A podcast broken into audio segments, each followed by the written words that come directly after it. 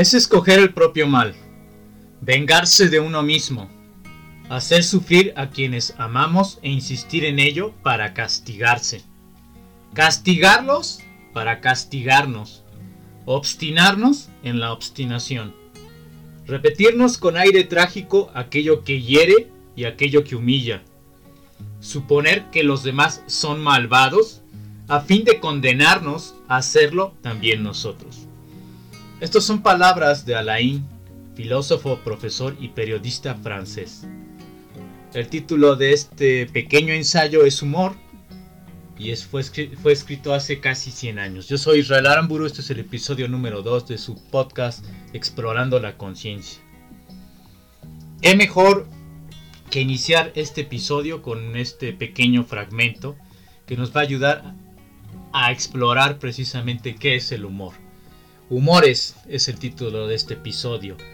Humor es como intentando encontrar una definición o ideas que nos ayuden a entenderlo, pero también humores en plural, como no solo un humor, como diferentes humores que podemos vivir, que podemos experimentar, pero que también que podemos cultivar.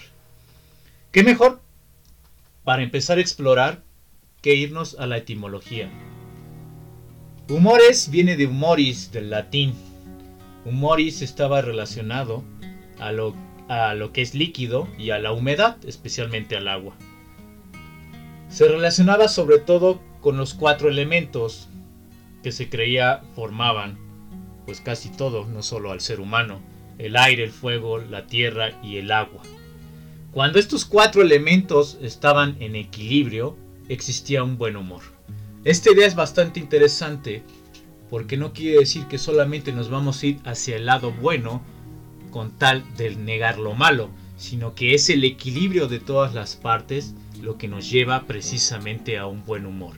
Y cuando hay un desequilibrio de alguna de estas partes, de alguno de estos elementos, entonces el mal humor está reinando en nuestra vida. Entonces hay que poner un alto y hay que revisar qué está pasando con este mal humor. ¿De dónde viene? ¿Cuál es el, el elemento que está faltando para equilibrarnos? La RAE, por otro lado, define humor como una disposición para hacer algo. Es decir, cómo yo estoy dispuesto o cómo me muestro yo ante la realidad, ante mi mundo, al hacer o realizar determinadas tareas.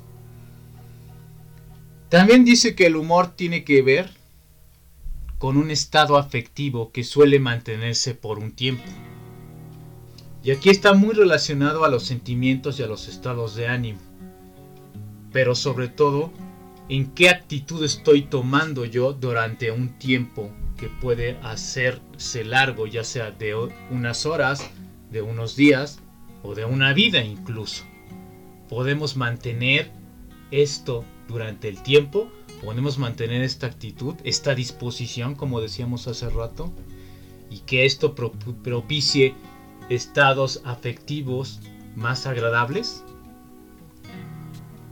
Es como entrar a un cuarto donde hay un apagador o un encendedor de luz y no prenderlo. Esta misma idea podemos recuperarla hay un estado afectivo que yo puedo propiciar con el humor, pero no lo prendo. Prefiero mantenerlo apagado y seguir caminando a ciegas. Humor, por otro lado, también está relacionado a lo cómico, a lo humorístico. Y qué mejor ejemplo que aquel cineasta, actor muy conocido estadounidense llamado Charles Chaplin, quien presentaba en su cine mudo críticas, a veces un poco disfrazadas, sobre lo que ocurría en la sociedad de su tiempo, pero las presentaba de una manera cómica, de una manera divertida para muchos de nosotros, de una manera humorística, y esta es una manera también de presentar la realidad. También desde este enfoque un tanto jocoso, un tanto humorístico, está la idea del budismo zen que dice que no hay que tomarse demasiado en serio, no hay que ser tan rígidos con uno mismo, porque la rigidez es el ego, el ego que no se flexibiliza ante las situaciones que está viviendo, que quiere ser siempre de una forma y no se adapta de una manera positiva, a lo que está ocurriendo. Reírse de uno mismo, en esta misma idea del budismo zen, es liberarse del ego, porque de lo contrario nos estamos tomando demasiado en serio a nosotros mismos, casi de una manera inflexible y poco favorable para crecer como personas. Ahora vamos a hablar del mal humor. Ya hablamos ahorita como del humor desde el sentido cómico.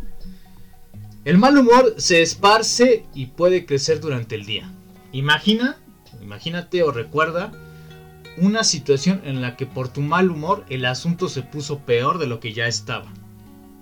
E incluso tu mal humor se puso más malhumorado, vamos a decirlo así. Esto suele ocurrir porque nuestra respuesta ante situaciones indeseadas empapa nuestra vida cotidiana, empapa nuestras relaciones y empapa nuestra sensación de satisfacción con el día a día y con nuestra vida en general. Y aquí quiero hacer y poner una arista. Y para eso vamos a recordar nuevamente a Laín con un pequeño fragmento de este mismo ensayo que nos presenta que se llama Humor.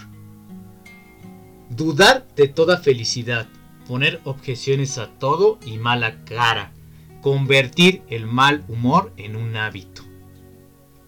Todos podemos pasar por un momento en el cual nos, enojemos, en el que no estemos de muy buen humor pero es muy diferente que pasemos por esos momentos a hacer de nuestra vida un hábito con el mal humor.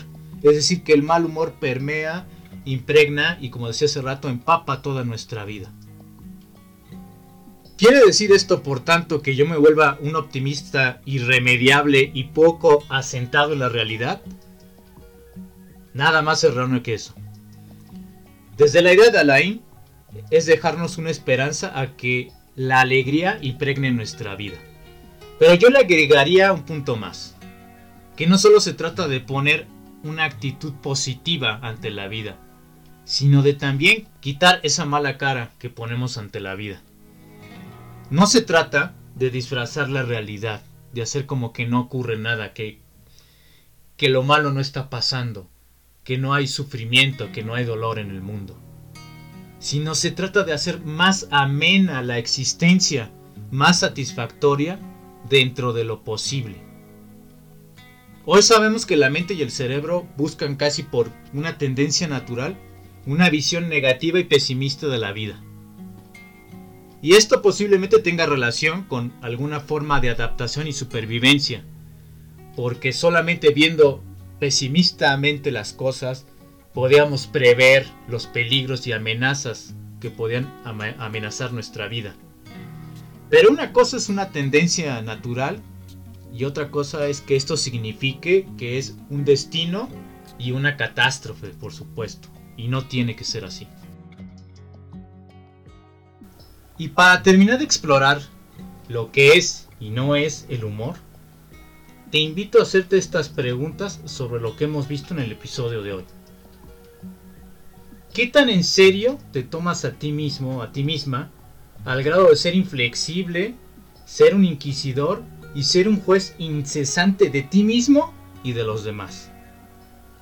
¿Eres capaz de reírte en determinados contextos de lo que te pasa y de cómo te presentas a ti mismo en la realidad?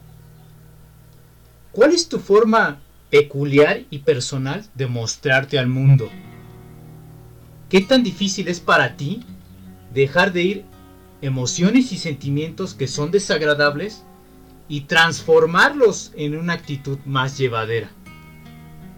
¿Te castigas a ti mismo a ti misma haciéndote la vida más difícil con una mala disposición?